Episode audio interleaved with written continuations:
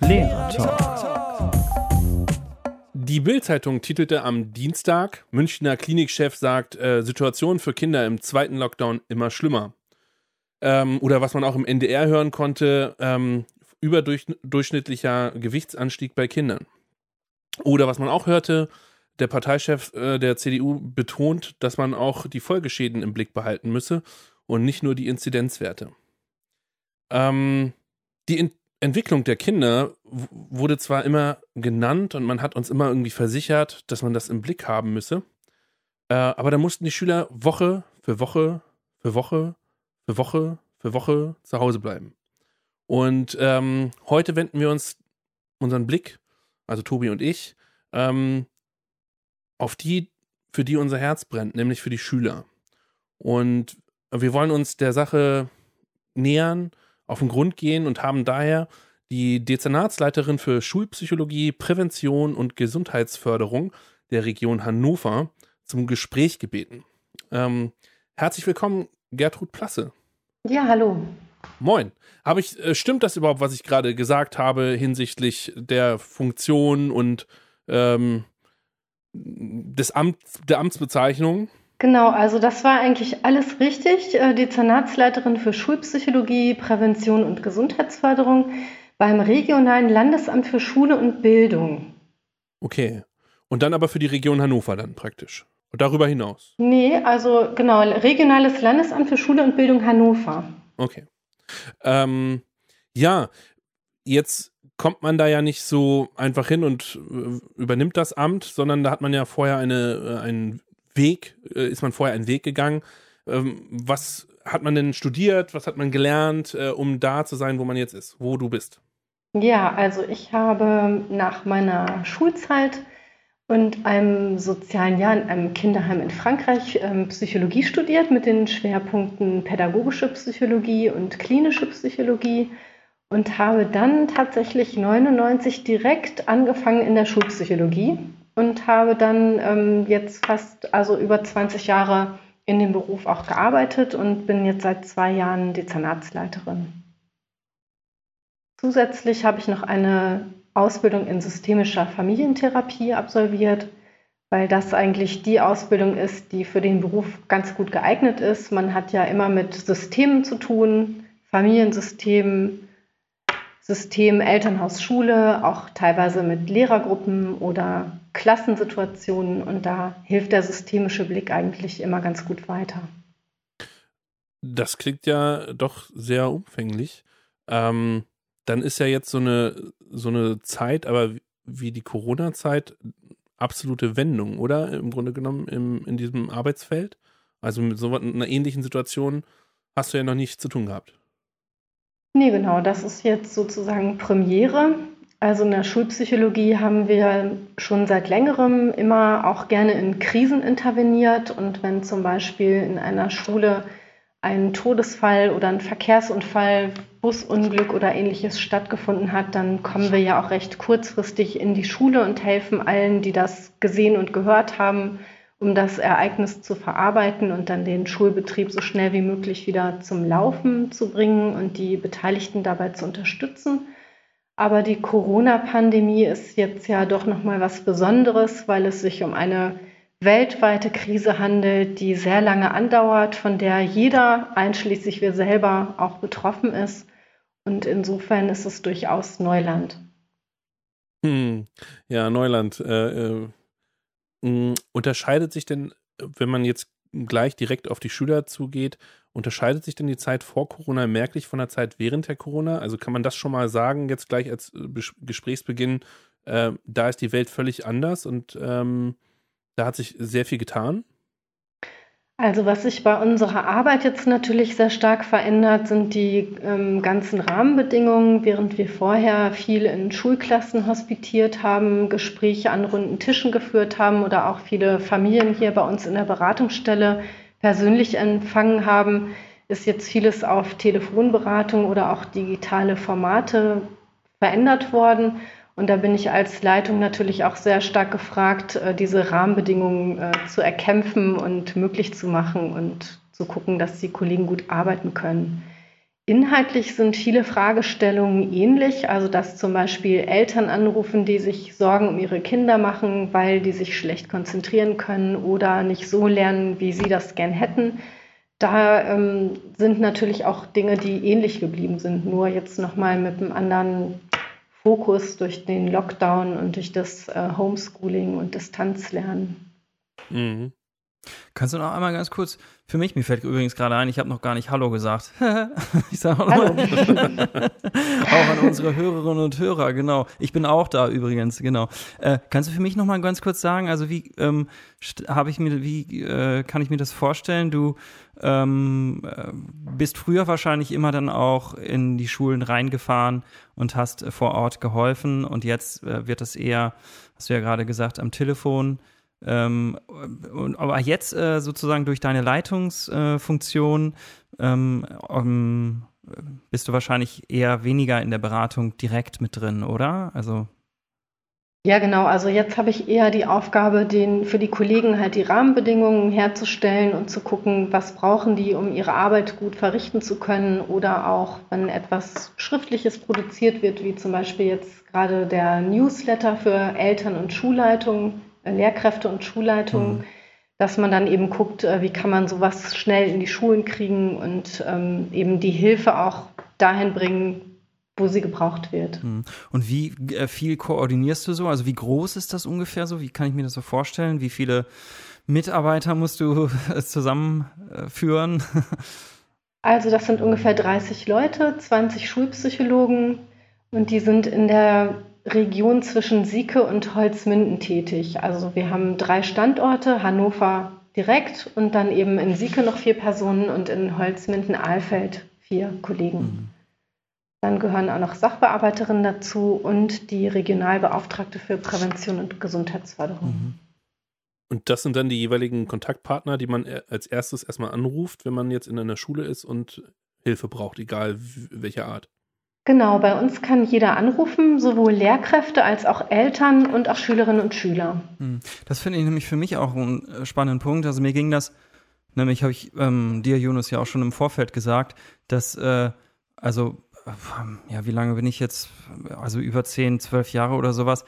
Und dieser Bereich der Schulpsychologie, dass man da, äh, das war mir gar nicht so präsent, dass, also, dass jeder einfach die Möglichkeit hat, kostenfreie Beratung sich jederzeit zu holen. Also deswegen finde ich das für mich jetzt auch gerade spannend, einfach mal, dass man sich so im Kopf mal so entstehen lässt, was da alles so hintersteckt und was man eigentlich für Möglichkeiten hat, wo man darauf äh, zurückgreifen kann. Ne? Also ich weiß nicht, vielleicht geht anderen das ja auch so, äh, dass das gar nicht so richtig präsent ist, was, was für ein Service einem da äh, geboten wird. Ne? Ja, also da freue ich mich natürlich auch sehr drüber, dass jetzt das Interesse von euch gekommen ist und dass ich das hier auch noch mal ein bisschen publik machen kann, sodass ähm, ja manchmal sind ja auch neue Wege, wie zum Beispiel Podcast ist jetzt, glaube ich, so mehr oder weniger Welturaufführung für uns. Oh, ja, cool. dass wir dann ähm, unser Angebot auch mal so über Schulverwaltungsblatt hinaus und ähm, Briefe in die Schulen äh, nochmal verbreiten können. Zumal das ja auch übertragbar ist auf andere Bundesländer. Also ich gehe davon aus, dass die Strukturen ähnlich sind äh, in den verschiedenen Bundesländern, also nicht nur im, im guten Niedersachsen, sondern eben auch woanders. Ja. Ähm, wenn, wenn jetzt ein Schüler zu euch kommt und sagt, ich oder anruft und ich ähm, sagt, ich brauche Beratung, ähm, dann erhält er die ja erstmal. Gibt es dann irgendwann den Zeitpunkt, wo er dann an einen anderen Psychologen übermittelt wird? Ja, also laut Erlass ist es so, dass wir keine Psychotherapie anbieten. Und alles, was dann wirklich länger dauern würde, wenn jetzt zum Beispiel sich dann doch im Laufe der Beratung herausstellt, dass zum Beispiel eine Depression vorliegt, die auch behandelt werden muss, dann würden wir halt weiterverweisen an niedergelassene Therapeuten. Aber wenn es sich jetzt zum Beispiel um so eine Thematik handelt, ich kann mich ganz schlecht konzentrieren beim Homeschooling oder ich habe Angst rund um die Corona-Pandemie, ähm, Sorgen um den Schulabschluss, so Themen, die man vielleicht mit zwei, drei, vier Beratungsgesprächen gut bewältigen kann, dann wäre der bei uns richtig aufgehoben. Ja, das klingt ja klingt gut. Ähm, Ja, ich würde jetzt schon gleich reinrutschen in die aktuelle Situation, wenn Tobi jetzt nicht noch eine andere Frage hat. Nee, also mir war das nur einfach nochmal so wichtig oder überhaupt jetzt auch für diesen, für diese ganze Folge, dass irgendwie so ein bisschen diese Hemmschwelle auch irgendwie, äh, ich, ich habe jedenfalls das Gefühl, aber Gertrud, sag du mal aus deiner ähm, Perspektive auch, mein Gefühl ist, ähm, dass dieser Bereich nicht so richtig ähm, präsent ist in Schulen, bei Kollegen. Äh, gut, es gibt die Berater, äh, die, die ähm, Beratungsstellen, nee, wie heißt es noch, die Schul- Beratungslehrer. Beratungslehrer, genau. Es gibt die Beratungslehrer, die mhm. wissen das dann natürlich irgendwie so. Aber ansonsten, ähm, dass man dann mal irgendwie sich traut oder dass man das weiß, ja, ist gar kein Problem und du musst dich auch nicht schämen, wenn du hier irgendwie mal ein Problem hast oder sowas, ruf da einfach an. Ne? Das ist irgendwie so.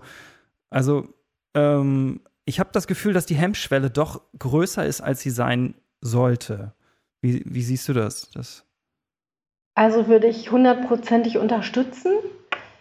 Ähm, allein diese Vorstellung, dass ein Schüler bei uns anruft und sagt, ähm, ich brauche Beratung, das kommt wirklich relativ selten vor. Also bei älteren Schülern natürlich schon eher. Ich würde mal so sagen, 16, 17 Jahre, die würden sich auch selber bei uns melden. Aber häufig ist es doch so, dass eher ein Erwachsener sich um dieses Kind Sorgen macht und dann sagt, mein Kind braucht Beratung, ich würde gerne mal mit dem Kind vorbeikommen. Mhm. Mhm. Und ähm, also solange es Kinder sind, ist es natürlich auch äh, von der rechtlichen Lage her wichtig, dass die Eltern die Anmeldung auch tatsächlich vornehmen.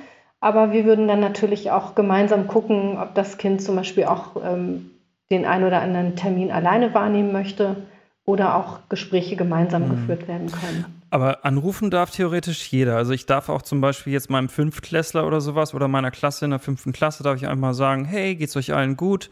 Ja, äh, ich wollte euch einfach nur mal hier erzählen. Es gibt hier übrigens eine Telefonnummer und so, falls es euch doch mal nicht so gut geht oder ihr mal irgendwie äh, ja, euer Problem vielleicht jemandem anderes erzählen wollt, könnt ihr diese Nummer auch wählen. Das wäre theoretisch auch möglich, oder wie senkt man also diese Hemmschwelle? Wenn man uns ein Kind anruft, ähm, genau, also wenn man uns ein Kind anruft, dann würden wir dann natürlich auch auf jeden Fall erstmal zuhören. Wenn jetzt wirklich so eine Beratung vor Ort stattfindet, dann ist die Anmeldung schon in der Regel über die Eltern. Hm, ja, okay. Aber die Hemmschwelle, gut, die ist im Moment aus unserer Sicht auch ein bisschen bei den Eltern dadurch gegeben, dass die so mehrfach belastet sind und diese Idee zum Hörer zu greifen und sich mal einen Termin bei der Schulpsychologie geben zu lassen, ja. die scheint im Moment so ein bisschen zu versickern im Alltag. Ah, okay. Und ich finde trotz allem auch, also diese Idee, dass man das doch noch mal mehr bekannt machen müsste, auch in den Schulen, in der Schülerschaft, das wäre auch mein Anliegen. Na, das, äh, Problem, das ist aber dann ja schon ein heftiges Problem, weil ich habe in der Vorbereitung ähm, irgendwie gelesen, dass ähm, ähm, so Kinderschutzfälle, das ist jetzt eine andere, eine extreme Kategorie, aber mhm. dass da über 60 Prozent ähm, der gemeldeten ähm, Kinderschutzfälle eigentlich über die Institutionen, Schule, Kitas äh, oder Kinderärzte kommen. Und wenn die jetzt alle gerade dicht haben, ähm, dann findet diese, diese Brückenfunktion ähm, ja überhaupt nicht statt, im Grunde genommen. Also selbst wenn jetzt die Brückenfunktion zum schulpsychologischen Dienst ist dann ja dann sehr erschwert. Äh, du meinst jetzt, weil äh, zum Beispiel Schule nicht stattfindet und ja. dann dadurch die Lehrer auch die Kinder nicht melden, weil sie sie nicht sehen, zum genau. Beispiel. Ne? Mhm. Mhm. Das denke ich auch, dass das ein großes Problem ist. Mhm. Wie ist denn jetzt eigentlich ähm, gerade die aktuelle Entwicklung? Also ähm, melden sich mehr Eltern, melden sich mehr Schüler, wo und womit melden sie sich? Also was sind deren häufigsten Anliegen? Also die häufigsten Anliegen betreffen Schulabsentismus, also damit ist das klassische Schulschwänzen gemeint, also wenn Kinder am Unterricht nicht mehr teilnehmen möchten und sich davor sozusagen drücken. Das kann ja auch jetzt im Distanzlernen sehr gut passieren, dass einem da jemand äh, durch die Lappen geht, der sich einfach gar nicht mehr anmeldet oder anmeldet und dann irgendwie verschwindet und am Unterricht nicht mehr teilnimmt. Und da sind auch viele Eltern sehr besorgt darüber, wenn sie mitkriegen, dass ihre Kinder eigentlich kaum Aufgaben machen oder ähm, sich die Aufgaben gar nicht äh, besorgen. und äh, die Kontrolle durch die Eltern da so ein bisschen verloren geht. Genauso auch ähm, Anrufe von Lehrkräften, die mitkriegen, dass ihnen Schüler ähm, entgleiten und dann nicht mehr am Unterricht teilnehmen. Das ist so ein ganz großer Themenbereich. Absentismus würde ich den jetzt mal umschreiben. Dann Schulängste, also hat es vorher auch schon viel gegeben, dass einzelne Schülerinnen und Schüler ähm, Ängste vor bestimmten Fächern oder vor Leistungssituationen oder auch vor der Schule im Allgemeinen hatten und dadurch dann äh, den Schulbesuch verweigern oder ähm, immer größere Ängste vor dem Schulbesuch bestehen. Und ähm, das wird jetzt natürlich durch diese Ausfälle im Unterricht noch sehr stark verstärkt und die, ähm, diese Hürde, irgendwann wieder am Unterricht teilnehmen zu können, wird dadurch immer größer. Aber das, da würde ich ganz gerne kurz noch was oder drüber sprechen. Also das finde ich spannend. Ah, das war, das freut mich jetzt gerade, weil ich auch das irgendwie so mir so ein bisschen erhofft habe, dass ich äh, hier nochmal eine ganz andere Perspektive bekomme. Mir geht es nämlich so, auch nochmal an hier unsere ganzen Kolleginnen und Kollegen, die hier zuhören gerade, ähm, dass ich äh, gar nicht so richtig das weiß eigentlich. Man hat ja keinen Kontakt mehr zu seinen Schülern, ne? Und man muss den ja irgendwie erst aufbauen. Und wenn dann gerade ähm, man das irgendwie nicht so richtig hinbekommt, nur über Videokonferenzen, dann haben, sieht man die dann nicht und die sagen nichts oder einige erscheinen da gar nicht und so.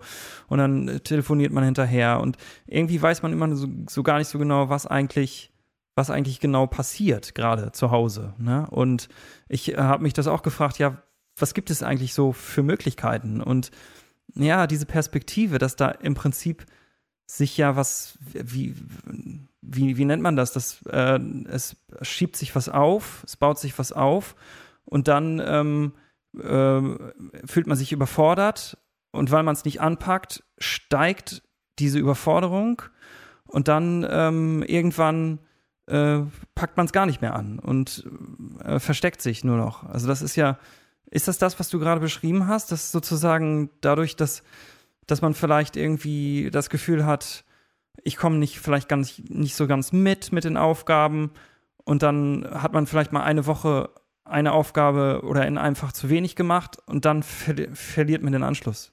Genau, also das könnte man als Teufelskreis bezeichnen oder auch als Vermeidungsverhalten, also dass irgendwann etwas mal nicht geklappt hat und dann hat man sich vielleicht mal einen Tag lang gar nicht angemeldet und hat sich dadurch auch gut gefühlt, indem man diese Situation vermieden hat. Und dann äh, ist natürlich ein noch viel größerer Berg da, wenn man sich dann wieder einklingt und da vielleicht schon dreimal aufleuchtet, äh, die Aufgaben sind nicht abgegeben mhm. und die Aufgaben von gestern sind auch nicht abgegeben. Mhm. Und äh, dann wird das natürlich immer schwieriger, den Anschluss wieder zu bekommen. Also inhaltlich sowieso, aber es geht ja auch um den Kontakt, also sich dann vor der Klasse wieder zu zeigen und wieder einzusteigen. Mhm. Das ist im, im direkten Kontakt schon manchmal nicht einfach, dann wieder in die Schule zu treten, aber so in dem Online-Format ist es nochmal anders schwierig, sich dann wieder neu einzuklinken. Mhm. Ähm, ich arbeite ja mit den Schülern parallel im Aufgabenmodul und so Videokonferenzen. Und wenn ich eben sehe, dass die Aufgaben nicht gemacht werden, ähm, dann kann ich über die Plattform ähm, die ankreuzen und eine Mail schicken, hier, du hast deine Aufgaben noch nicht gemacht, gibt es ein Problem, kann ich irgendwie helfen. Ähm, hm. Im Grunde genommen sind solche Mails dann doch aber auch ähm, bergvergrößernd, oder? Also für diejenigen, die diese, äh, die jetzt ähm, die einmal nicht, also aus diesem, aus diesem Tagesrhythmus rausgekommen sind, ähm, lege ich nochmal eine Schippe Arbeit obendrauf. Man könnte ja, also ist jetzt die Alternative vielleicht auch zu sagen, okay, wir machen jetzt einen Schnitt und jetzt fängst du wieder neu an und lässt die bisherigen Aufgaben äh, liegen und ignorierst meine Mail. Also das Wichtige ist aus meiner Sicht diese, dieses Kontaktangebot, also dass man das Signal sendet, ähm, mir ist das nicht egal, dass ich das von dir nicht bekommen habe. Mhm. Und ähm, ich habe gemerkt, dass du, dass du nicht geliefert hast. Also ich würde gern wissen, wie es dir geht. Mhm. Und äh, dieses Bergvergrößernde, das, also es kommt ja ganz drauf an, wie diese Mail dann gestaltet ist. Also wenn das eher darum geht, denjenigen wieder zurückzuholen, weil er einem auch für die Klassengemeinschaft wichtig ist, dann ist das aus meiner Sicht was ganz Wertvolles, was auch gerade in dieser Zeit vielleicht nur vom Lehrer kommen kann. Und mhm. ähm, in dem Moment, wo das aber natürlich jetzt nur ist, ähm, Aufgabe war nicht abgegeben, du kriegst eine 6 und jetzt kriegst du noch eine Strafarbeit, also sowas kann ja auch vorkommen, ja, ja. dann ist es natürlich bergvergrößernd, wie du es beschrieben hast. Ja, ähm, spannend finde ich auch, wie Sprache da äh, immer wieder auffällt, wie Stimmt. wichtig das da ist. Du hast am Anfang gesagt, mir ist es nicht egal, ähm, dass du deine Aufgabe nicht gemacht hast. Ja. Wenn das bei uns in den Köpfen ist, wenn ja. wir die E-Mail schreiben, ja. äh, dann sieht so eine E-Mail auch ganz anders das aus. Das habe ich auch gerade gedacht. Das war irgendwie so, das war irgendwie so schön. Also ich meine, äh, das ist ja dein Beruf, du kannst das irgendwie so formulieren, aber äh, einfach so, ja, mir ist das nicht egal. Was hast du gesagt? Mir ist das nicht egal und ich würde gerne wissen, wie war die Formulierung nochmal? Das möchte ich gerne mer merken. Ich würde gerne wissen, warum du das. Äh, das ist so, so ein richtig wertvoller konkreter, praktischer Tipp, finde ich. Weil man, weil mhm. man wirklich ähm, ähm, ja immer, also täglich bin ich damit konfrontiert, dass ich irgendwie ähm, Schülern eine Rückmeldung geben muss, die vielleicht ähm, eigentlich, also ehrlicherweise eben nicht, ja, super, du bist super dabei und alles gut, sondern ich muss irgendwie gucken, äh, ähm, hat er keinen Bock, setzt er sich jetzt irgendwie auf die faule Haut oder was steckt dahinter, ne? Ja. Ja, also ich weiß jetzt nicht mehr genau, wie ich es ausgedrückt hatte. Es waren ganz äh, einige Nichts dabei, also so doppelte Verneinung, das ist, glaube ich, auch ein bisschen schwierig gewesen, aber zu sagen, mir ist es nicht egal, wenn, wenn ich von einem nichts bekomme oder mir ist es wichtig, dass ich von dir heute nochmal mitbekomme, mhm. wie es dir geht. Mhm dann äh, wäre das, glaube ich, schon wichtig. Und manchmal sollte man vielleicht auch überlegen, ähm, ein Anruf wäre ja auch möglich oder ein Einzelchat. Also nicht jeder liest auch diese E-Mails. Also für uns ist äh, dieser Text vielleicht was Alltägliches. Aber ich könnte mir vorstellen, dass es auch Schüler gibt, die dann um die E-Mails in iSurf gar nicht unbedingt aufmachen. Hm. Ja. Äh, ich habe mir in letzter Zeit angewöhnt, da weiß ich gar nicht, ob das so gut ist, aber ich lasse, ich nenne dann irgendwann gegen Ende der Konferenz vier Schüler, die dann noch in der Videokonferenz bleiben. Und ähm, ähm, drei davon sind dann immer die, die ich nochmal persönlich bestärken möchte, wie gut sie in dieser Videokonferenz waren äh, und äh, loben will. Und den letzten, ist, äh, hoffentlich kriegt keiner raus, aber der letzte ist dann immer derjenige, wo ich mich erkundige, ähm, wo irgendwas ähm, nicht so ganz gut läuft. Also der entweder nie ansprechbar ist oder immer seine Materialien nicht schickt und so weiter und so fort. Ähm, weil dann dieser, dieser Mehraufwand, äh, Adresse raussuchen, Telefonnummer raussuchen, da anzurufen, hoffen, dass er ans Telefon geht, ähm, sich erübrigt hat. Ähm, ich gleichzeitig ein paar Leuten mal eine positive Rückmeldung gegeben habe und dann, ja, ich versuche immer zu sagen, es ist nicht so dramatisch, ne? wenn, man hat ja mal Angst, wenn der Lehrer sagt, bitte die vier Schüler bleiben bitte noch äh, in der Videokonferenz. Äh, aber bislang, glaube ich, funktioniert das immer so. Also äh, vielleicht für die, die das ähnlich machen wollen oder mir sagen wollen, wie man es besser macht. Ja, oder, oder warum, äh, sag nochmal ganz kurz, warum ähm, sprichst du da nicht mit dieser Person alleine? Also. Wenn du nur einen Schüler nennst, ja. der am Ende bleiben soll, äh, das ähm, klingt dann eher, ich finde eher so, ähm, XY hat mal wieder was Schlimmes Also du willst gemacht. dem da, äh, dafür, äh, du willst dem Schutz bieten dadurch, ne? Ja, dem, dem Einzelnen ja, die Schutz genau. und den anderen, äh, ich ja. sag ja den anderen drei nicht etwas, was nicht mhm, stimmt, sondern ja. und den anderen mal wieder eine, und man merkt auch, wie sie lachen oder so, ähm, dass äh, so eine kleine positive Bestärkung mal im Alltag mal wieder was Schönes ist und ich schütze ihn natürlich in seiner Anonymität, weil man ja nicht weiß, äh, ist jetzt einer von den, wenn die dann mhm. erzählen, äh, Jonas hat nur gesagt, äh, wie ist die Note, ähm, dann, ähm, ähm, oder ja. so, dann, dann ver verbreitet sich das und dann fällt das nicht so auf. Finde ich eine super Idee. Was hast du dazu als Profi, Gertrud? Gute Idee, oder? Ich finde das auch total gut. Ja. Also ich finde es erstmal gut, den Einzelnen nicht bloßzustellen und dann hat man ja auch so eine kleine Gruppe. Theoretisch könnte man ja zu viert auch überlegen, wie man dem einen noch ein bisschen auf die Sprünge helfen könnte. Hm. Ja. ja. Also das sind so Elemente, die ich auch ähm, immer empfehle. Also wir haben ja neben der Einzelberatung auch Fortbildung für Lehrkräfte und eine davon richtet sich speziell an das Klassenklima. Das ist die KIK-Fortbildung, die heißt Kommunikation, Interaktion und Kooperation. Und da lernen Lehrkräfte über anderthalb Jahre, wie sie aus einer zusammengewürfelten Gruppe an Schülerinnen und Schülern eine gute Klassengemeinschaft werden lassen können. Und in dem Zusammenhang probieren wir natürlich im Moment auch alle möglichen Ideen aus, wie man so eine Art soziale digitale Stunde zum Beispiel installieren könnte. Das wäre jetzt so eine kleine Konferenz von einer Stunde Dauer, für die, die nur für die Klassengemeinschaft da wäre. Im Moment sind ja wirklich nur so diese Kernfächer, ähm, die noch unterrichtet werden und die sozialen, äh, das soziale Lernen kommt so ein bisschen hinten dran, hat man manchmal den Eindruck. Mhm. Und ähm, ja, da haben wir jetzt auch schon mit Lehrkräften so einige Übungen ausprobiert, wie zum Beispiel, dass alle sich gegenseitig begrüßen, bis alle einmal genannt wurden. Mhm. Würde ich jetzt zum Beispiel sagen, äh, Yunus, ich freue mich, dass du da bist. Und dann geht es dann weiter, dann wird der Nächste begrüßt. Mhm. Oder dass man ähm, zum Beispiel drei Dinge nennt, die einem gut auf, in den Tag helfen, wenn man morgens aufsteht. Mhm. Dass man einfach mal so eine Runde macht mit der ganzen Klasse und dass man dadurch zum einen so einen kleinen Überblick bekommt, wie es den Einzelnen eigentlich geht, aber dass man auch sowas wie Gemeinschaft oder ähm, ja einfach so ein soziales Miteinander, was man heutzutage ja kaum noch hat, ermöglichen kann. Also so eine Art Gesprächsritual.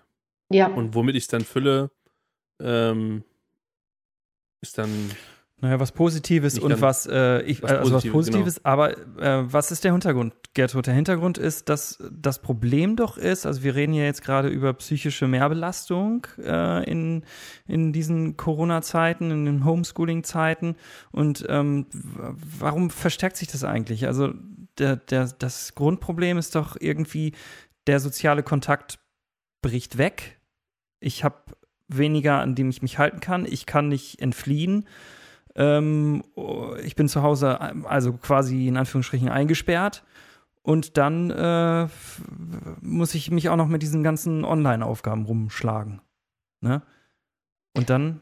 Genau, also Belastung würde ich auch ähnlich beschreiben. Also es fällt einfach so dieser tägliche, erfreuliche Kontakt zu den Mitschülern, der einfach immer da war. Das ist ja erstmal nicht mehr gegeben. Mhm. Dann eben auch viele Ressourcen, wie zum Beispiel Fußballtraining oder Bandprobe oder was man, was der Einzelne vielleicht so gehabt hat, fällt weg.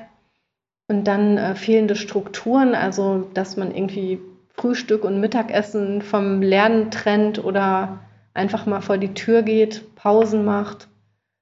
Das würde man jetzt in der Psychologie als Verstärkerverlust auch bezeichnen. Also dass einfach diese ganzen positiven Kicks, die man am Tag so normalerweise sammelt, entfallen. Und je nachdem, wie schwer das dann für den Einzelnen wiegt, kann das schon sehr stark die Stimmung beeinträchtigen. Mhm. Nehmt ihr denn eine Steigerung von ähm, sogar schon von Depressionen etc. wahr? Also es gab durchaus äh, den einen oder anderen Anruf, der dieses zum Thema hatte allerdings so, dass wir die Zahlen jetzt nicht so erfassen, dass wir dazu belastbare Aussagen machen könnten. Mhm. Aber wichtig ist sicher, dass wir gute Hinweise geben können, wie man damit umgehen kann. Und auch aus einzelnen Krisen, die wir bearbeitet haben, kann man das auch nochmal in so einen Rahmen stellen. Also diese ganzen Reaktionen, die man bei den Kindern auch wahrnimmt, einfach diese Lustlosigkeit und Verlust von Elan oder Freude stellen auch eine gewöhnliche Reaktion auf eine ungewöhnliche Situation dar. Hm. Und ja, aber wie erkenne ich denn dann, ob ein wirkliches Problem vorliegt? Also, mhm. also ich habe ja erstmal das Problem, vielleicht beschreibe ich erstmal. Ich komme in, in, eine Videokonferenz, da sind dann ja ungefähr 25 Schüler online. Ähm, eigentlich haben alle ihre Mikrofone aus ähm, damit äh, es keine Störgeräusche gibt. Und die machen also ihre Mikrofone nur an, wenn sie drangenommen werden. Ähm, überwiegend keine Videos. Also ich versuche die Schüler schon sehr stark dazu zu drängen, äh, Videos anzumachen, äh, damit ich sie sehen kann und weil ich weiß, das Gespräch ist besser, man und die machen auch aktiv dann mehr mit. Im Schnitt würde ich sagen, machen vielleicht zwölf oder dreizehn Leute ihre Videos an und die anderen haben irgendwelche fadenscheinigen also ich verstehe das aus Datenschutzgründen, wenn irgendwelche Eltern sich querstellen, verstehe ich alles, also das Thema müssen wir nicht aufmachen, mhm. aber äh, sonst sagen sie, Technik funktioniert nicht, bla bla bla. Ja. Ähm, dennoch merke ich in Schülerantworten auf private Fragen oder auf äh, eine gewisse, ja, ähm, na, man will jetzt auch in der Videokonferenz vielleicht nicht alles öffentlich machen, aber so eine, je kürzer ich antworte, desto besser. Dann drücke ich schnell auf Mikrofon muten und ähm, so diese, diese, dieser, ja, diesen Talk, den man sonst irgendwie hat im, im Unterricht, der fällt halt weg. Aber wie will ich dann jetzt überhaupt wahrnehmen, wo große Probleme oder große Belastungen sind? Das kann ich doch eigentlich nur noch hm. über die mangelnde Mitarbeit wahrnehmen, oder? Also mangelnde Mitarbeit könnte ja schon mal so ein Signal sein. Wenn man jetzt merkt, die äußern sich gar nicht in der großen Runde, wäre nochmal so eine Idee, kleinere Runden einzuberufen. Also zum Beispiel, so wie du es auch beschrieben hattest, zu viert oder zu fünft dass man da vielleicht dann nochmal so eine Frage wie äh, nenne drei Dinge, die dich morgens äh, mit guter Laune aufstehen lassen, mhm. doch eher nochmal benannt werden können. Und wenn zum Beispiel in so einer Situation ein Schüler gar nichts benennen kann, was ihm überhaupt noch Freude bereitet, dann wäre das für mich schon Anlass zur Sorge. Mhm. Wobei ich jetzt überhaupt nicht sagen möchte, dass die Lehrkräfte da jetzt als Diagnostiker ähm, in die Welt geschickt werden sollen. Also ich kann mich nur bei allen Lehrkräften bedanken, die sich mit ihrem Unterricht, der komplett auf digital umgestellt ist, da bemühen, um den Kindern überhaupt ein Kontaktangebot anzubieten. Das ist ja für alle total wichtig und ich würde jetzt mit Sicherheit nicht losgehen und sagen, jetzt suchen Sie noch mal alle raus, die eine Depression haben sondern ähm, ja, ich könnte es jetzt nur als Hinweis geben. Also wenn man da merkt, da kommt überhaupt nichts zurück und da kann man jetzt noch so viel ähm, sich auf den Kopf stellen, der Schüler, der ist eigentlich irgendwie regungslos, dass man dann auch selber mal zum Hörer greift und sich den Rat der Schulpsychologie holt. Mhm. Ah, ja, das ist gut. Aber ähm, also vielen Dank. Aber ähm, das finde ich selbst sogar auch belastend, dass ich, äh, diese, dass mir dieser äh, Kontakt fehlt. Deswegen also sicherlich sind wir nicht, äh, also sollen wir jetzt da keine Diagnostik treffen, das ist äh, völlig klar, aber ähm, mir geht das so, ich weiß nicht, wie dir das geht, Yunus, aber ähm, ich merke, dass ich, wenn ich ähm, keine Rückmeldung von den Schülern bekomme, also wenn ich jetzt äh, wie du es gerade beschrieben hast, die in der Videokonferenz drin sind, Bild aushaben, Ton aushaben und die ganze Konferenz über nichts sagen und ich nicht weiß, waren die überhaupt anwesend oder haben sie sich nur eingewählt? Was ist da, was ist da eigentlich? Dann ist das auch schon etwas, was mich auch belastet, weil ich das eben im normalen Unterricht, also ich, ich meine, ich ähm, fühle mich irgendwie für meine Klasse, für mein Fach jeweils äh, in dieser spezifischen Situation ja auch für die Schüler in irgendeiner Form verantwortlich. Und wenn ich keine Rückmeldung bekomme, wenn ich die gar nicht zu Gesicht bekomme, wenn ich sie nicht zu, zu greifen bekomme, sage ich jetzt mal einfach so sinnbildlich, so wie es im herkömmlichen Unterricht ist, wenn ich da einmal am Anfang äh, guten Morgen sage, alle aufstehen und die Runde mache, dann, dann nimmt man ja in, äh, dann nimmt man ja in wenigen Sekunden wahr, ähm, wo es gegebenenfalls jemandem gerade vielleicht nicht so gut geht. Ne? Und das fällt ja alles weg. Und das finde ich ähm, belastend. Ja, das finde ich auch nachvollziehbar. Also man lebt ja eigentlich auch davon, dass man für seine Arbeit auch Reaktionen bekommt. Und wenn man zum Beispiel jetzt überhaupt keinen sehen würde, dann würde es mir jetzt auch viel schwerer fallen, euch hier was von meiner Arbeit zu erzählen. Ja. ja. Und das und geht den Kindern natürlich auch ähnlich. Ne? Die brauchen ja auch Feedback für ihre Leistung und immer nur zu Hause am Schreibtisch zu sitzen und die Aufgaben dann irgendwo in so ein E-Mail-Programm einzugeben, hm. das äh, macht ganz viel aus. Und für die Kleinen ist es in Niedersachsen Gold wert, dass sie je, wenigstens jeden zweiten Tag ihrer Lehrerin die Sachen zeigen können. Hm. Wobei ich auch schon äh, Grundschulen gesehen habe, äh, die halben Tag, die ersten drei Stunden, die äh, einen Teil der Klasse und die zweiten drei Stunden andere Teil der Klasse. Also solche Modi gibt es auch. Mhm. Ähm, ja, vor allem, was mich auch, was mir auf, an mir auch aufgefallen ist als Lehrer, dass ich auch teilweise ähm, ja irgendwie verärgert reagiert habe. Also gerade gestern äh, habe ich mich im Nachhinein äh, hätte ich mich ähm, naja, Im Nachhinein hast du dich war geschämt. keine schlaue Aktion. ja, genau, danke. Also ich habe zum Beispiel einen Schüler, den ich aufgefordert, also der zu was sagen, was sagen sollte, also der dran war praktisch, reagiert nicht. Ja. Dann habe ich gesagt, okay, äh, ich zähle jetzt bis 20, wenn du jetzt nicht geantwortet hast, dann äh, bist du anscheinend nicht mehr am Mikro, also dann hängt er irgendwo ab und also, es war natürlich auch einer der Schüler, den ich das tendenziell mehr zutrauen würde, dem ich das tendenziell mehr zutrauen würde. Mhm. Ja, dann habe ich ihn aus der, äh, aus der Konferenz rausgeschmissen. Mhm. also auf rechte Maustaste Ja. und Teilnehmer entfernt gedrückt. Äh, das steht dann ja wahrscheinlich bei ihm auch. Also, ähm, und da dachte ich mir, naja, also, ähm, egal warum er keine Lust hatte, an meiner Videokonferenz teilzunehmen, war das natürlich auch keine förderliche Situation. Und dann bin ich zurückgeeiert, habe überlegt, okay, gut, ich habe gesagt, dann zu den Mitschülern, schreibt dir mal eine, eine Nachricht über irgendeinen Messenger, äh, der kann in zehn Minuten wieder online kommen. Und in der Tat ist er dann in zehn Minuten wieder online gekommen. Und dann Und, erzähl ähm, weiter. Voll spannend. Ja, Ich wollte es auch schon ähm, immer machen, mal ganz kurz. Ich wollte auch schon immer mal Schüler rausschmeißen. Ich habe es mich noch nie getraut. Ja, vielleicht war ich einfach, ich hatte aber auch gestern den ganzen Tag Konferenzen, vielleicht war ich zu resolut. Genau. Ähm, ja, der le- letztlich ist es so passiert, ähm, ja, ähm, ein bisschen duckmäuserisch hat er mir in diesen zehn Minuten noch eine Mail geschrieben, die dann auch parallel da auf meinem Bildschirm aufleuchtete und wo er dann erklärt hat, äh, warum, weshalb äh, er nicht äh, in der Sekunde im Raum war. Ach, er war tatsächlich nicht im Raum und Ähm, hat das zugegeben. Okay. Ja, er hat behauptet, Unterlagen gesucht zu Okay. haben, die wir gerade brauchen für die Besprechung. Kann, Ja, kann ja. sein, vertraue ich ihm auch. Äh, aber ähm, war eine sehr lange, ich, also muss er vielleicht eine große Villa haben, also äh, war er sehr lange unterwegs.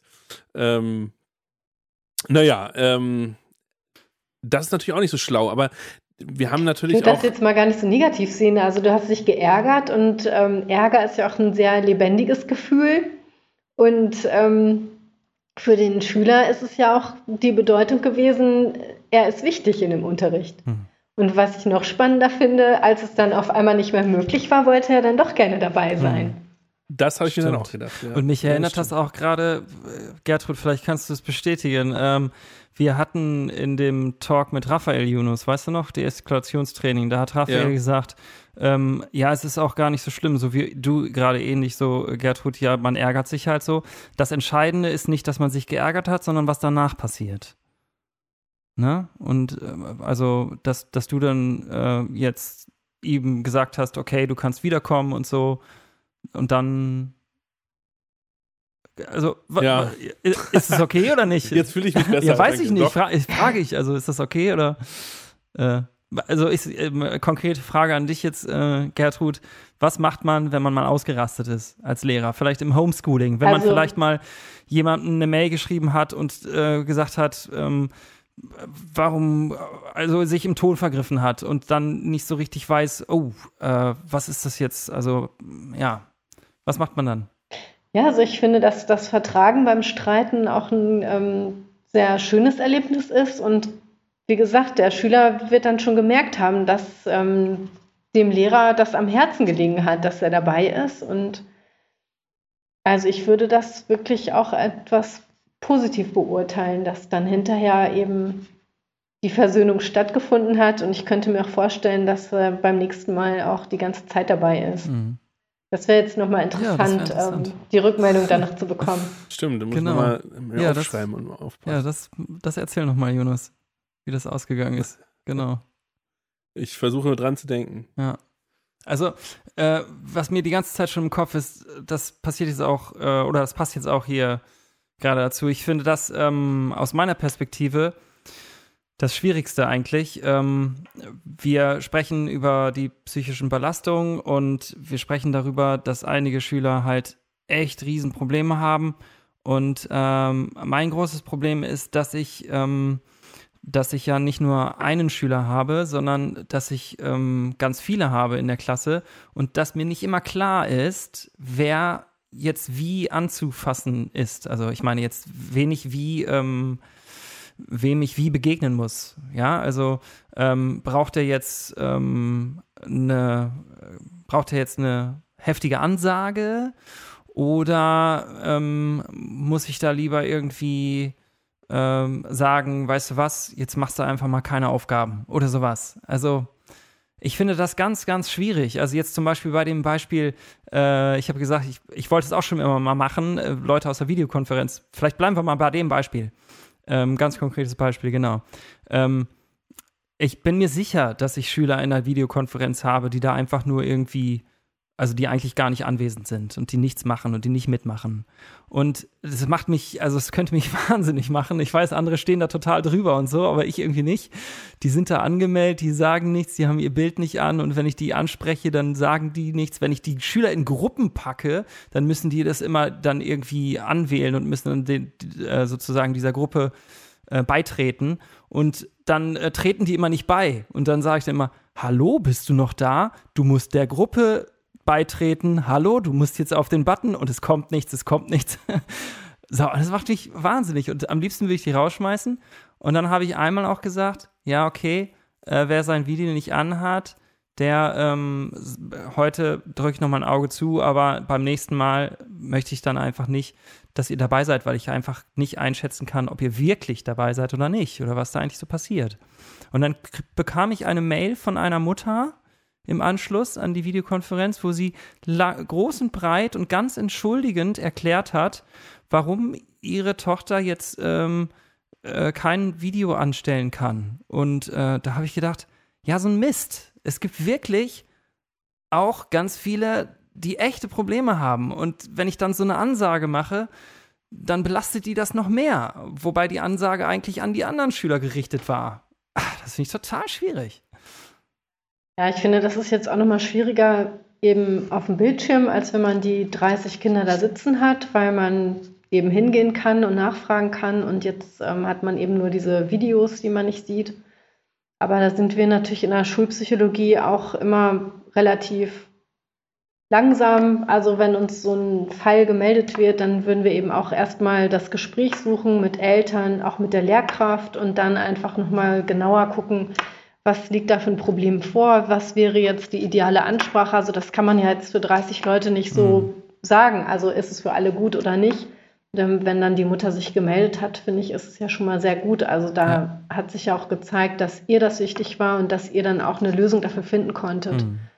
Und ja, das würde ich natürlich immer begrüßen, dass man da noch mal so für jeden guckt, ne, bei wem ist das Video jetzt aus und ich lasse es so und bei wem aber das ist natürlich schwierig mit so vielen. Hm. Da kann man nur überlegen, ob man sagt, man macht einfach mal äh, die halbe Gruppe und fragt nochmal konkret jeden oder telefoniert nochmal mit allen einzeln, hm. die sie das brauchen. Und man kann natürlich auch versuchen, nochmal andere Methoden, als jetzt nur sich mit dem Gesicht zu zeigen und mit seinem unaufgeräumten Zimmer. Stimmt, ja dass man vielleicht nochmal irgendwelche Icons einsetzt oder Smileys oder Farben oder irgendwas, äh, wie man seine Befindlichkeit noch kundtun könnte. Ja, das ist richtig. Das Aber das heißt, ich höre daraus, du würdest schon bei jeder Stunde äh, das Thema der eigenen Befindlichkeit irgendwo zum Thema machen. Also bei jeder Stunde weiß ich jetzt nicht, aber als Klassenlehrkraft würde ich es doch zumindest gut finden, einmal in der Woche so einen kleinen Überblick zu kriegen. Hm. Mhm. Ja, das finde ich auch wichtig. Also ich, genau, ich weiß nicht, Yunus, du bist ja auch kein Klassenlehrer, ne? Ich bin auch kein Klassenlehrer. Na, ich bin Ach so. Aber ähm, ja. die sind ganz unglücklich äh, getroffen, weil ähm, ich mit denen kaum so interagieren kann. Das macht dann immer die Hauptklassenlehrerin, weil ich in der Zeit ähm, die 13er, mhm. also nicht genau in dem Stundentafel, aber ähm, in der Schule praktisch bin, die 13er zu unterrichten und dann ist immer eine direkte Videokonferenz immer erschwert. Ich würde es auch gerne, aber ich habe natürlich gar keine Kapazitäten, weil ich zwei äh, Kurzfächer habe und einfach viel zu viele Schüler und natürlich auch nicht mich verantwortlich sehe jetzt als, weil ich nicht der Klassenlehrer bin, aber ähm, genau, also ich, ich, äh, ich glaube, das ist echt eigentlich das Beste, was man machen kann. Jeden Schüler irgendwie mindestens einmal die Woche oder, oder vielleicht sagen wir mal einmal alle zwei Wochen oder sowas einfach, dass man jeden Schüler mal anruft, ne? Ähm, und, und einfach mal ein persönliches Gespräch führt mit den Eltern, kurz fragt. Ich weiß, dass das ähm, die äh, Grundschullehrer meines Sohnes, die machen das. Also die ähm, rufen eigentlich jede Woche oder alle zwei Wochen rufen die an und mal die eine Klassenlehrerin, mal die ähm, Co-Klassenlehrerin und erkundigen sich einmal bei uns ganz kurz, wie es zu Hause läuft und dann sprechen sie einmal mit meinem Sohn ganz kurz. Und ich habe das, glaube ich, im letzten Talk auch schon erzählt. Und das ist ähm, wirklich ganz, ganz toll. Also dieser, dieses, dieses persönliche Interesse. Ja. Und das glaube ich, ich glaube, das ist eigentlich so, ja, das ist, glaube ich, das Wichtigste, ne? Ja, also für Kinder ist es beim Lernen, würde ich sagen, wie Essen und Trinken, dass sie vom Lehrer mal so eine Regung bekommen. und wenn man den nicht sehen kann, dass er sich wenigstens meldet und mal anruft und wenn man dann erzählen kann, wie es einem gerade geht. Und wenn es auch nur um Fasching oder irgendwas ganz ähm, Schulfernes geht, mhm. das, ähm, das trägt unheimlich viel zum, zur Motivation bei. Mhm. Ähm, unterscheiden sich eigentlich die Schüler oder Eltern, ähm, die bei euch anrufen, nach Schulform? Also rufen vor allem Eltern und Schüler vom Gymnasium an oder rufen vor allem Schüler und äh, Eltern von, ähm, von der IGS an? Gibt es da Unterschiede? Also es rufen meist, die meisten Eltern, die anrufen, sind von der Grundschule. Mhm. Okay. Ja. Mhm. Nachvollziehbar.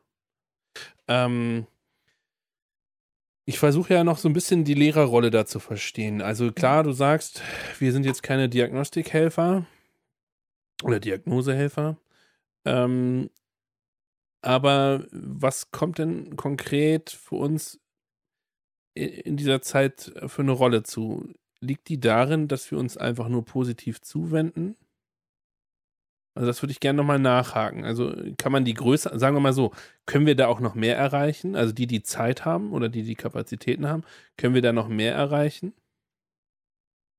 Also für mich wäre die Zuwendung tatsächlich was ganz Zentrales. Also ich möchte jetzt den Unterricht auch nicht ähm, unterbewerten dabei. Also das ist ja das, was ihr den Schülern gebt und weswegen die sich auch anmelden. Aber diese Rolle als Lernbegleiter oder Coach und eben nicht nur beim Lernen, sondern auch bei der Alltagsbewältigung,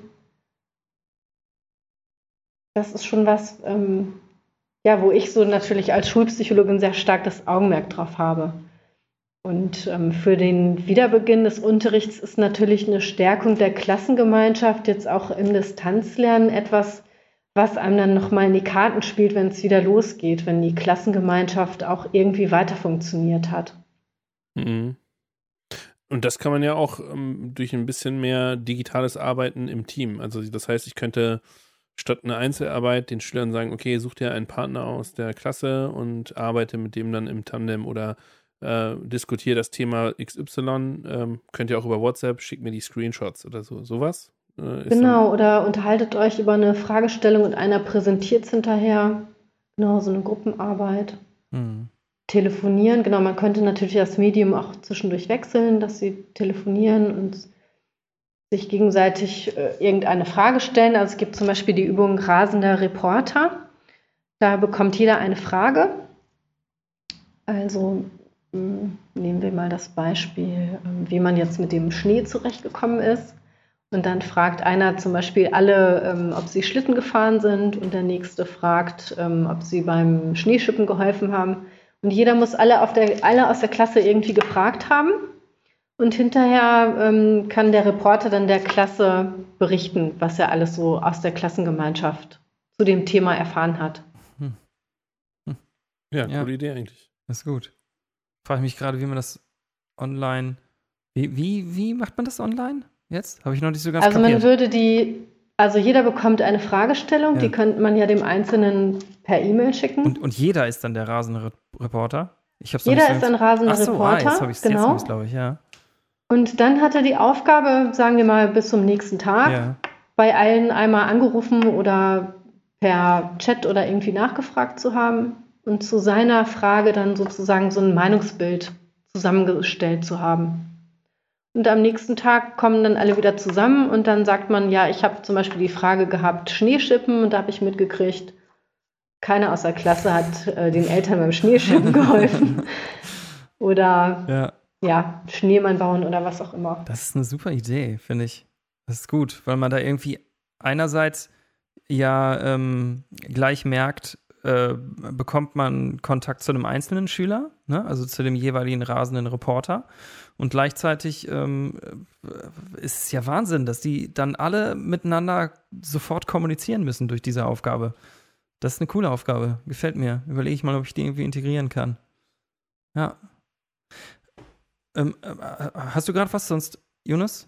Ja, ja, ich, ähm, ich wollte mal ähm, die, die Uniklinik ähm, Hamburg-Eppendorf hat ja eine Studie jetzt rausgebracht ähm, bezüglich der Belastung von Schülern. Und die sagt ja zum Beispiel, ähm, dass irgendwie über, über 70 Prozent der Schüler eine seelische Belastung spüren. Also das heißt, sieben von zehn Schülern ähm, fühlen ihre Lebensqualität irgendwie gemindert und vor der Pandemie ähm, waren das drei von zehn. Ähm, schocken dich solche Zahlen oder hast du das total erwartet und wusstest im Grunde schon im März, was jetzt auf unsere Schüler zukommt? Nein, also im März wusste, glaube ich, noch keiner, wie es äh, nach dem Jahr aussieht. Und das ist vielleicht auch ganz gut, dass wir das nicht wussten. Also mich schockt es jetzt insofern nicht, weil ich finde, dass diese vielen Wochen in der Distanz durchaus eine Erklärung dafür sind, dass es vielen Kindern und Jugendlichen nicht besonders gut geht. Und das würde jetzt für mich aber nicht unbedingt ähm, Grund zu der Sorge sein, dass da praktisch eine ganze Generation verloren geht, sondern ich würde mir wünschen, dass man mit den Kindern auch so darüber sprechen kann, dass es eine gewöhnliche Reaktion auf eine ganz ungewöhnliche Situation ist und dass man dann wirklich eher überlegt, wie, was kann helfen. Mhm. Mhm. Und wir haben jetzt einige Dinge beleuchtet, was man in der Klassengemeinschaft machen kann oder was die Gruppe auch wieder zusammenbringen kann. Aber dem Einzelnen können natürlich auch noch andere Sachen helfen, wie zum Beispiel mehr Kontakt zu den Eltern oder zu einer Person mal Kontakt aufnehmen, die man lange nicht gesehen hat, indem man eine Postkarte schreibt oder anruft. Mhm. Oder dass man für sich nochmal eine Liste schreibt, was sind Aktivitäten, die mich glücklich machen, die mir helfen können, ähm, wieder zu, in mein Wohlbefinden zurückzukommen. Und ja, jeder Mensch hat da ja ganz unterschiedliche Bedürfnisse und ähm, vieles ist vielleicht auch erstmal so in den Hintergrund geraten wegen der Bewältigung des Alltags. Aber sowas wie Entspannung oder sich einfach mal wieder mehr zu bewegen, etwas Leckeres zusammen kochen, mhm. da können einem eigentlich noch viele Dinge einfallen, die auch ähm, dann wieder da rausführen können aus dieser schlechten Stimmung. Mhm. Also ich habe, ähm, als ich den Artikel gelesen habe zu dieser Studie oder einen, einen dieser vielen Artikel, die man in der Presse so äh, findet, ähm, da habe ich äh, drüber nachgedacht, als ich äh, gelesen habe, dass die Ängste der Kinder stark angestiegen sind. Ähm, und äh, ich habe, ich kann das jetzt natürlich nicht vergleichen. Ich habe vier Kinder, meine Kinder sind noch relativ klein. Der älteste ist acht Jahre. Da ist das natürlich auch mit dem Weltblick noch, ähm, wenn die kleiner sind, ein bisschen anders. Aber ansonsten ähm, habe ich, frage ich mich eben, also meine Kinder haben jetzt eigentlich nicht so viel Angst ja. Ähm, und äh, wir haben jetzt viel über die äh, darüber gesprochen, dass uns Kinder so verloren gehen und ähm, dass wir mit den Kindern Kontakt aufnehmen müssen und mit den Kindern sprechen müssen. Und ich frage mich, ob ähm, man vielleicht auch so ein bisschen die Perspektive mehr auf die Eltern. Es ist jetzt eine ganz vorsichtige Anfrage. Ich weiß jetzt nicht, ob ich das äh, mir gelingt, ähm, auch mal die Perspektive auf die Eltern zu richten. Äh, jetzt Frage ganz konkret an dich. Ähm, könnte es nicht sein, dass sich auch ganz viel von den Eltern überträgt auf die Kinder und dass die Kinder, die vielleicht irgendwie einfach zu Hause enormen Stress ausgesetzt sind, vielleicht panische Eltern haben, dann auch Ängste entwickeln und dass wenn man vielleicht so ein bisschen ähm, ja auch woanders ansetzt, also weißt du, was ich meine?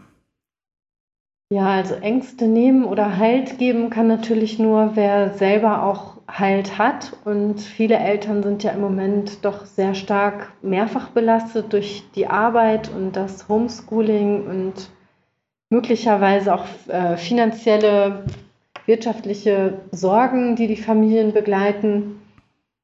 Und wenn wir mit einer Familie arbeiten, dann gucken wir natürlich auch, wie wir die Eltern unterstützen können und Mhm. Ja, dass man da einfach nochmal den Blick ein bisschen erweitert und häufig ist erstmal das Kind derjenige, der angemeldet wird, aber mhm. wer am meisten unter dem Problem leidet, das stellt sich dann erst im Laufe der Beratung heraus. Und da können natürlich auch ganz unterschiedliche Themen in so einer Familie sein, wo ein Kind einfach nur darauf hingewiesen hat, dass da jemand mal Unterstützung gebrauchen könnte. Mhm, mh. Ja, ich frage mich eben ganz konkret, also wenn jetzt ein Kind zum Beispiel ähm, sich überfordert fühlt, gestresst ist, mit den Aufgaben nicht mehr hinterherkommt, einfach unter einem enormen Druck steht, äh, dann frage ich mich, ob das nicht sein kann, also vermute ich schon, dass ich ähm, mir noch so viel Mühe geben kann, ähm, da Druck rauszunehmen, aber dass es mir nicht gelingen wird, weil der Druck irgendwo anders herkommt, ne? Vielleicht. Also der Ich ist dann in dem Fall jetzt der Lehrer, ne? Äh, ich, genau. Ich versuche Druck rauszunehmen. Genau, ich ja. versuche Druck rauszunehmen, indem ich äh, meinen Schüler anrufe, indem ich eine nette Mail schreibe. Aber ähm, meine Frage ist eben, ja, äh, was mache ich, wenn, wenn ich äh, das Gefühl bekomme, äh, ich kann mir noch so viel Mühe geben, dieser Druck, der wird woanders aufgebaut und äh, ja. Ja, gemeinsames Gespräch mit den Eltern. Hm, ja. Ich komme jetzt, ich komme jetzt auf eine, spontan auf eine Idee, äh, ich weiß nicht, ob die so, vielleicht kannst du ja mal sagen, ob du die gut findest. Ähm, eine Eltern-Klassen- Videokonferenz, wo alle Eltern zusammenkommen ja. hm. äh, und man sich austauscht. Ähm, also ohne Schüler, ähm, die, die wollen, äh, wie es einem geht, äh, so ein bisschen Sorgen austauschen und äh, Ideen austauschen der verschiedenen Eltern. Ähm, und das einmal im Monat oder, naja, das ist ein bisschen viel, vielleicht hm. einmal in zwei Monaten. Ähm, ist das eine Idee oder? Also ich finde die Idee ganz gut, weil viele Eltern plagen sich ja schon mit den unterschiedlichsten Sorgen, auch gerade schulisch. Wie soll das weitergehen? Der ganze Stoff ist überhaupt nicht geschafft und wenn wir wieder zur Schule kommen, ähm, werden die ganzen Arbeiten geschrieben. Hm, hm. Und äh, die Eltern haben ja nicht so das Forum, sich da wirklich austauschen zu können, ja. sondern die schreiben dann vielleicht mal eine Mail im Chat oder beschweren sich beim Schulleiter oder so. Mhm. Und da kann man bestimmt viel erreichen, wenn man auch innerhalb der Elternschaft nochmal guckt, ähm, wie so ein Klima der Gelassenheit auch an die jüngere Generation weitergegeben werden kann. Ich finde die Idee auch super. Ich glaube, vielleicht sollte man das einfach, also ganz konkret stelle ich mir vor, vielleicht sollte der Klassenlehrer, Klassenlehrerin das ja. einfach einmal im Monat anbieten einfach. Oder wenigstens einmal an. Ja, einmal im Monat ja, ist ein bisschen wenig. Da tut mir der Klassenlehrer ja. leid, so, aber. Bisschen viel, sagst du. Man könnte es ja. ja einfach auch mal ausprobieren. Also wir haben jetzt zum Beispiel mit unseren Beratungslehrergruppen auch teilweise schon so Formate gehabt, wo wir einfach zusammengekommen sind, also auch ähm, auf einer Plattform und dann ähm, so drei Fragen besprochen haben. Wie geht es einem gerade? Was sind besondere Belastungen? Was sind ähm, Highlights in meiner Arbeit als Beratungslehrkraft gewesen die letzten mhm. drei, vier Wochen? Und einfach dieser Austausch, das hat sich gezeigt, ist für alle eine große Ressource gewesen. Also jeder hat irgendwas mitgenommen, nochmal eine neue Idee oder einfach zu wissen, man ist nicht mal allein mit den Sorgen. Und so könnte ich mir vorstellen, dass man vielleicht so einen Elternabend auch einfach mal als äh, Versuchsballon startet. Mhm. Je nachdem, wie das dann läuft, kann man es ja nochmal wiederholen. Mhm. Ja. Ähm, die Schüler, die ja vor allem ähm, Schwierigkeiten haben, gerade in der Situation, sind ja die man sagt immer sozial Schwachen. Ich mag die Vokabel überhaupt nicht, aber die aus vielleicht prekären Lebensverhältnissen kommen und Schüler mit ähm, Migrationshintergrund. Ähm, Stand in der Studie, ne? Sind das Stand in der Studie, so habe ich ja, auch gelesen. Ja, genau, ja. ja. Ähm, sind das denn Schüler, die sich überhaupt ähm, oder Eltern, die sich überhaupt an euch wenden? Oder sind das wie immer die, die sich nicht an euch wenden, die auch nicht den Tipp, den Hinweis kriegen und ähm, die auch, auch da hinten durch, äh, durchs Raster äh, fallen? Oder könnt ihr das überhaupt herausfinden? Ich meine, gut, Migrationshintergrund kann man vielleicht herausfinden, aber ähm, ja, ob die prekären Verhältnisse kann man ja vielleicht nicht herausfinden. Genau, also die Anmeldungen sind durchaus äh, ganz bunt gemischt, die bei uns eingehen. Und wenn jetzt zum Beispiel die Angst besteht, dass das Kind eine Klasse wiederholen muss oder so, dann greift auch der ein oder andere schon mal zum Hörer. Also es sind ganz unterschiedliche Familien, die sich auch bei uns melden. Und natürlich haben wir auch die Anmeldungen durch Lehrkräfte, wo man einfach ähm, dann jemanden hat, der sagt, ich mache mir um dieses Kind Sorgen. Das erscheint nicht mehr auf, dem, auf der Konferenz und die Eltern habe ich auch nicht zu packen gekriegt und wo wir dann auch die Möglichkeit haben, durch ein gemeinsames Gespräch nochmal vielleicht Brücken zu bauen. Also wenn sich jetzt zum Beispiel die Lehrkraft meldet und von so einem Fall berichtet, dann könnten wir ja auch vorschlagen, dass wir zu so einem Gespräch mal dazukommen und dann dadurch ein Kontakt hergestellt wird. Mhm. Ähm, dann habe ich noch eine Frage. Ähm, ich tue mich da selber immer schwer, wenn ich jetzt den Kontakt zwischen Schüler und ähm, euch herstelle ähm, muss ich mir eigentlich, weil ich, was weiß ich, ähm, eine Vernachlässigung jetzt im Homeoffice wahrnehme. Das Kind bekommt nicht, ähm, ja, nicht, kein gesundes Essen mehr, weil es nicht mehr in die Schulmensa geht, ähm, äh, schafft die Aufgaben nicht, ähm, findet nicht mehr in die Videokonferenzen hinein. Mhm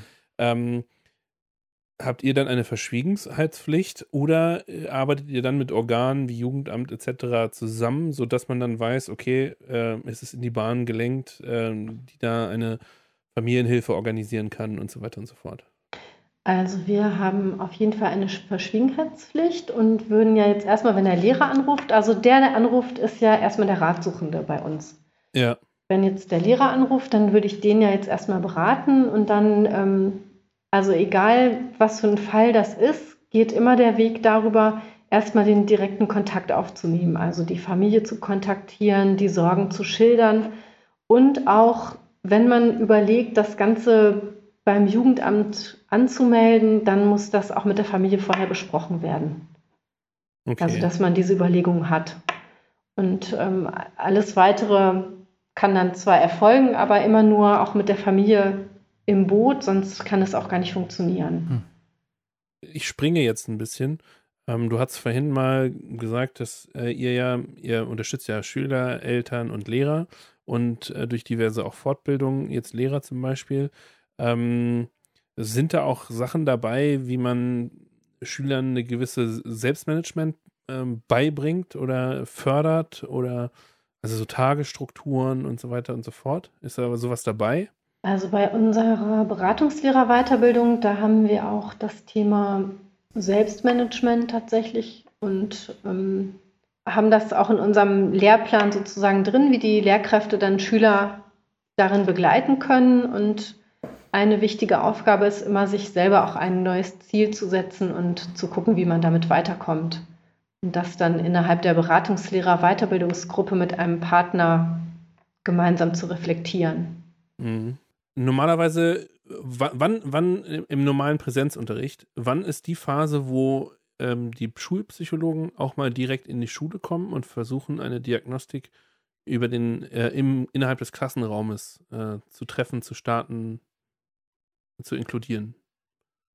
Also das entscheidet sich immer anhand der Fragestellung, also wenn die, die, Lehrkraft sich bei uns meldet und sich wünscht, dass wir uns eine Problematik im Klassenzimmer mal angucken, dann machen wir das immer gerne, weil dann ja die ratsuchende Person praktisch äh, selber dann auch sich da im Klassenraum zeigt und dann hat man immer gute Ansatzpunkte, nochmal zu gucken, wo was verändert werden kann. Also man sieht dann ja das Kind in der Interaktion im besten Fall mit verschiedenen Lehrkräften und auch mit den Klassenkameraden und kann dann sozusagen anhand der Beobachtungen das hinterher gemeinsam reflektieren. Mhm. Das wäre, also wenn jetzt der Lehrer wirklich nur selber eine Fragestellung hat, dann können wir das hinterher mit dem Lehrer besprechen. Wenn hm, der Lehrer sich aber wünscht, dass auch mit den Eltern darüber gesprochen wird, dann müssten wir natürlich vorher das Einverständnis der Eltern haben, dass wir im Klassenraum zugucken. Und ist das ein häufiger Fall oder kommt das sehr selten vor?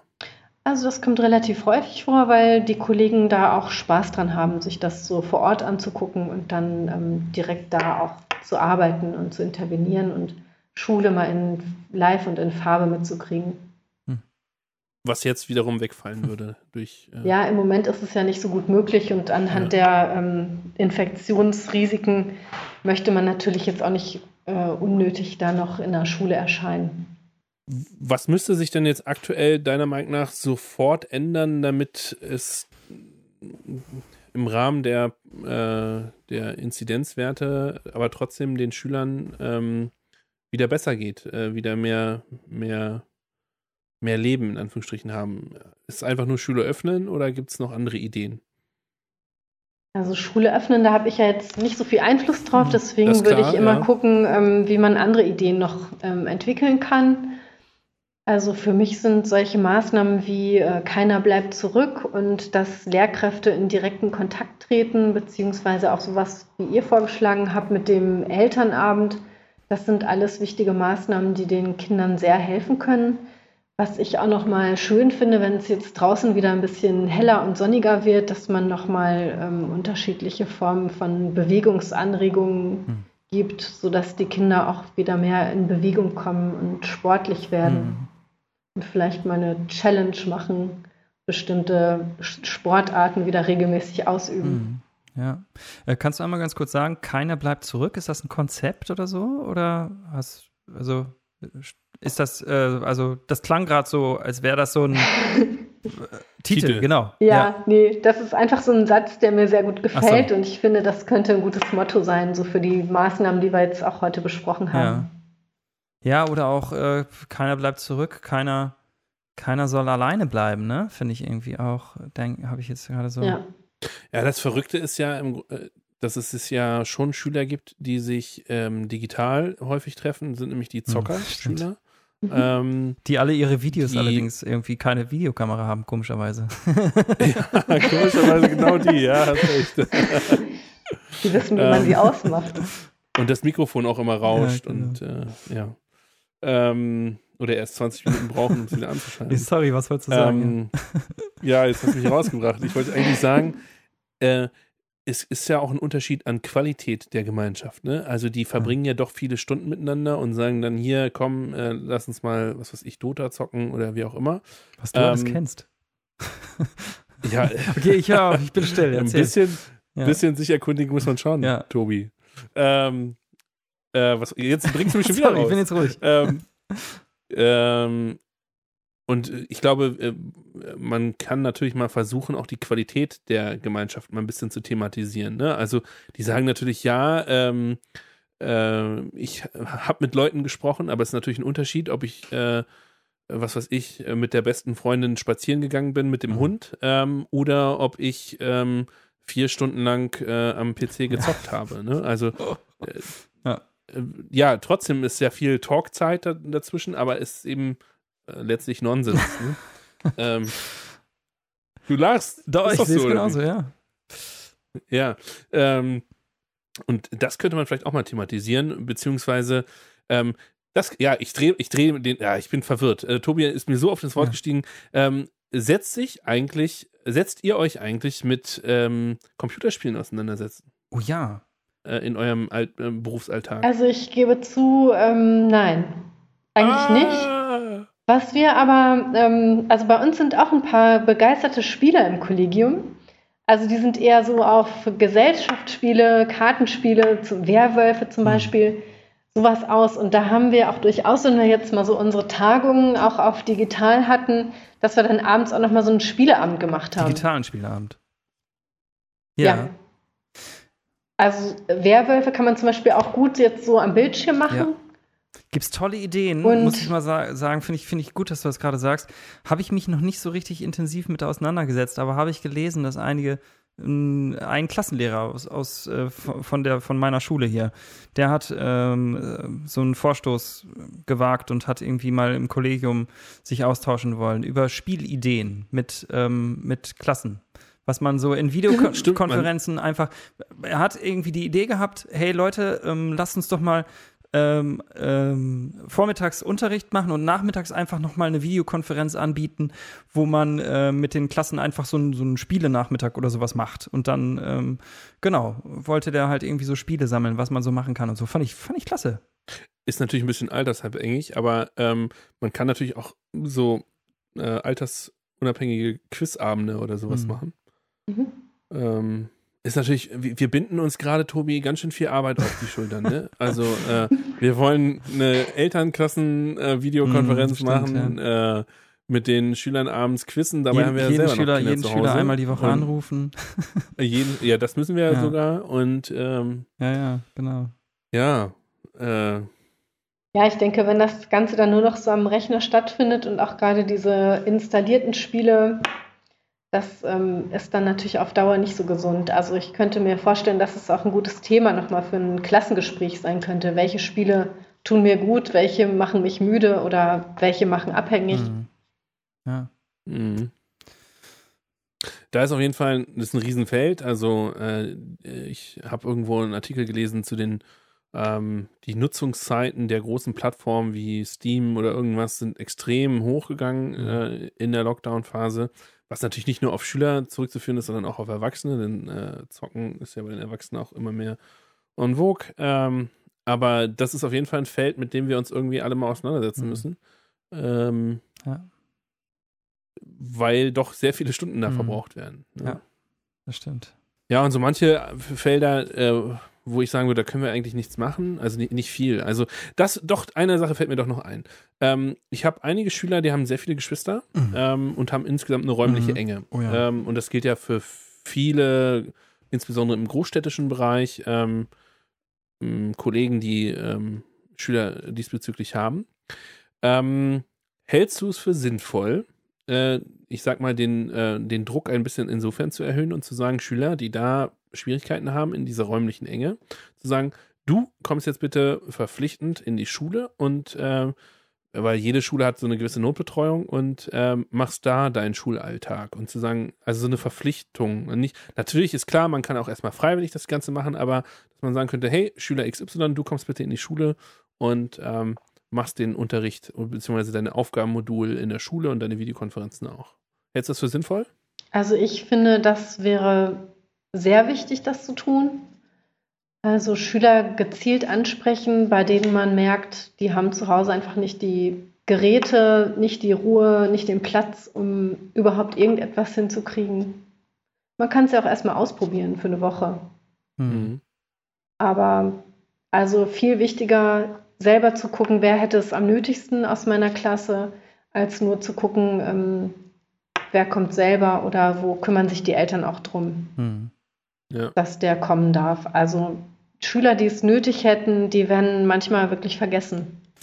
Oh ja, ganz wichtiger Satz. Das ist, glaube ich, Grundproblem ne? unserer Zeit irgendwie. Also jetzt auch gerade dieser Zeit. Da, man macht sich immer so viele Gedanken und dann macht man Ansagen und dann sage ich hier so und so und so. Aber die, die es eigentlich wirklich brauchen, die erreicht man dann selten. Ja, genau. Also gerade sowas wie Notbetreuung, das ist für manche Kinder wirklich Gold wert, dass sie daran teilnehmen können. Hm. Wobei ich natürlich noch weitergehen würde und sagen, eben sollen, ne? Aber ja, ähm, mhm. ja, es ist halt irgendwie doch äh, wichtig. Inzwischen habe ich so einen Zettel neben meinem Bildschirm liegen, wo diverse Schülernamen draufstehen, äh, wo ich mir denke, äh, da muss ich mal, die muss ich im Blick behalten. Achso, äh, Achso jetzt habe ich es verstanden. Ich das, ja. Nicht, die ich gleich in die Schule holen will. Nee, so weit, so weit ist es noch nicht. Nee, aber die muss ich ein bisschen im Blick oh, das behalten. Ist eine gute Idee. Und, ähm, Finde ich gut. Ja, ähm, ich glaube noch, noch mal kurz an alle Hörer hier. Ich glaube, wir, wir reden hier und dann kommen wir von einer ja, Hölzchen-Idee ja. zum nächsten. Ähm, man kann sich, also wir, also wenn ich meinen Alltag mir angucke, wir können nicht all die Sachen gleichzeitig machen. Schnappt euch eine Sache Stimmt. und sei ja. es die Eltern, Klassenkonferenz einmal im Monat. Äh, Probiert es mal aus ähm, und schreibt uns vielleicht auch mal, weil es wird bestimmt nicht der letzte Talk sein, äh, wo wir ähm, darüber sprechen, über die psychologischen Belastungssituationen von Schülern. Ja und ähm, vielleicht erzählt uns einfach, ähm, ich habe das ausprobiert, ich habe meine Schüler alle in die Schule gezwungen. Nein, das wäre ja paradox zum ähm, Gesundheitsgeschehen. Ähm, aber äh, ja, eure, eure Ideen, eure Maßnahmen und ja. wie das Machst du gerade hier so einen Abschluss? Ich hatte nämlich noch einen wichtigen Punkt. nee, nee, ich war einfach nur so zwischendurch. Ich dachte mir, wenn ich jetzt mich ja. hören würde und die ganze Zeit, ja, mach ja. das, mach dies, mach das, dann äh, wäre ich demotiviert und hätte keinen Bock mehr und äh, würde sagen, nee, mach doch euren Kram alleine äh, ich pflege das Aufgabenmodul. Ja, aber genau so, das äh, würde ich heute gerne mitnehmen. Ich weiß das theoretisch, aber ich traue mich dann immer nicht, weil ich ja das Curriculum im äh, Nacken äh, sitzen habe. Ne? Und Gertrud, du hast das vorhin ganz, ganz vorsichtig und liebevoll ausgedrückt, als Yunus dich gefragt hat, äh, was man ähm, äh, jetzt eigentlich machen kann und was unsere Rolle eigentlich ist. Und da meintest du so, ja, also eigentlich ähm, findest du, dass der persönliche Kontaktaufbau und ähm, so eigentlich schon äh, wichtig für dich wäre. Aber du weißt natürlich auch, dass ähm, äh, das, was wir inhaltlich unseren Schülern mitgeben, äh, ja auch irgendwie unsere Aufgabe ist. Ne? Ähm, ja, genau, genau. genau. Und äh, ich fand es nett von dir, dass du das so vorsichtig ausgedrückt hast. Aber ähm, ich möchte noch mal ganz deutlich sagen, ich möchte jetzt einfach mal alle ermutigen und mich selbst auch, einfach weg. Äh, ich glaube, das habe ich letztes Mal auch schon so ähnlich gesagt, Yunus, oder? Ja, und da, und da ist mir schon das Herz in die Hose Echt, warum? Aber es. Ja, weil du wirst jetzt sagen, du wirst jetzt sagen, ignoriert das Curriculum. Naja, aber nee, ich, ich will nicht sagen ignorieren, aber ich will sagen, man muss die Prioritäten anders setzen. Denn ja, du, du willst nämlich ja. sagen, äh, du willst sagen, ähm, dass wir auch einen Erziehungsauftrag ja, haben. Ja. Und diesem Erziehungsauftrag müssen wir auch gerecht werden. Und da können wir nicht nur äh, unseren Unterricht zwischen zwei Buchdeckeln abarbeiten, äh, sondern müssen eben die Erziehung auch wahrnehmen. Ja, das Problem, was ich halt jetzt habe bei der Kontaktaufnahme ähm, oder ähm, Beziehungsaufbau, ist, äh, wenn ich jetzt eine Videokonferenz ansetze, die halt nicht 90 Minuten, sondern nur eine Stunde geht und danach sind schon alle fertig. Und ähm, man schafft ja einfach inhaltlich gerade weniger. Und weil man inhaltlich gerade weniger schafft, ähm, habe ich häufig auch schon Videokonferenzen so abgehalten. Nicht so, wie wir es gerade besprochen haben, sondern so abgehalten. Okay, alle sind da, gut, ja, hm, du bist da, du bist da, gut, okay. So, dann steigen wir mal ein. Wie sieht's jetzt aus? Und dieses ganze, dass man mal nochmal so ein persönliches Ritual hat, ähm, dass man so eine persönliche Ansprache hat, du, Gertrud, hat hast vorhin gesagt, dass man einfach mal jeden Schüler kurz Hallo, ja, bist du da und schön, dass du da bist und so jeden Schüler anspricht. Ähm, das äh, kostet ja äh, auch sehr viel Zeit, die man dann weniger für sein ähm, ja, für seine inhaltlichen ähm, äh, Punkte hat, die man abarbeiten muss oder will.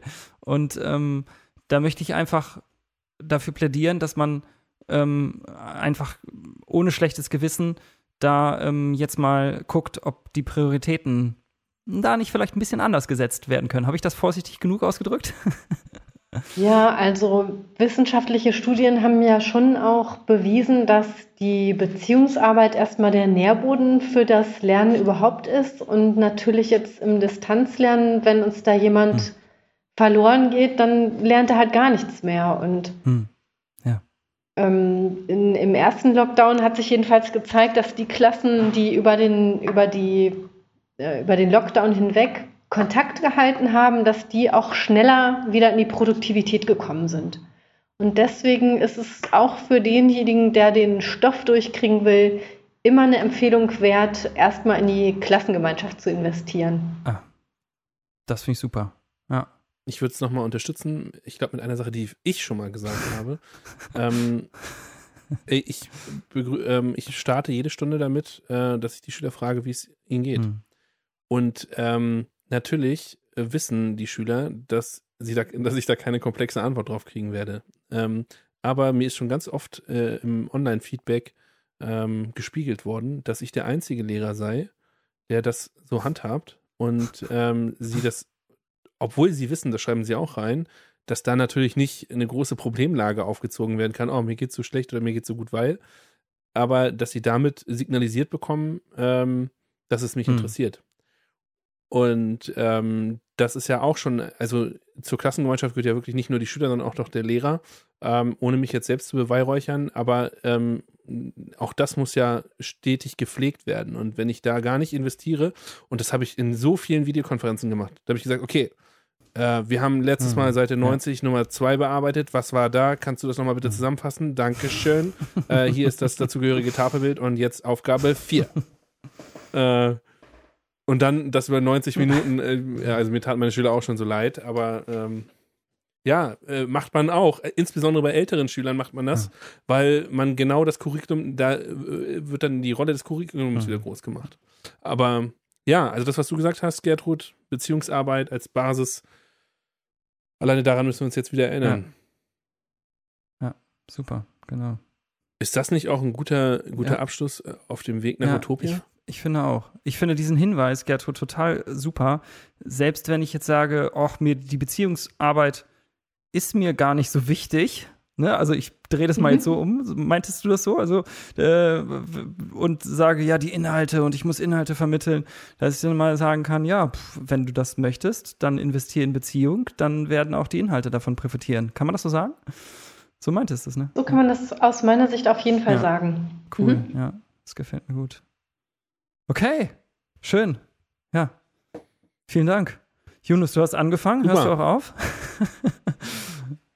Ich habe ich hab das jetzt schon als Ende wahrgenommen. Okay, dann. Äh, ja. wir schreiben jetzt, äh, nee, wir sagen jetzt, ich wünsche euch noch einen schönen Tag, meine lieben Kollegen und Ja. Kolleginnen. Genau. Und ganz, Und, ganz vielen Dank äh, an Gertrud. Vielen Dank, dass du äh, dir Genau. die Zeit genommen hast und dass du uns so viele tolle Impulse äh, gegeben hast. Ne? Ja, genau. Ja, ich bedanke mich auch ganz herzlich, dass ich die Gelegenheit hatte, das mal darzustellen und vor allem, dass ihr mir auch so zugehört habt und Interesse gezeigt habt. Das hat auch sehr viel Spaß gemacht. Lehrer Talk.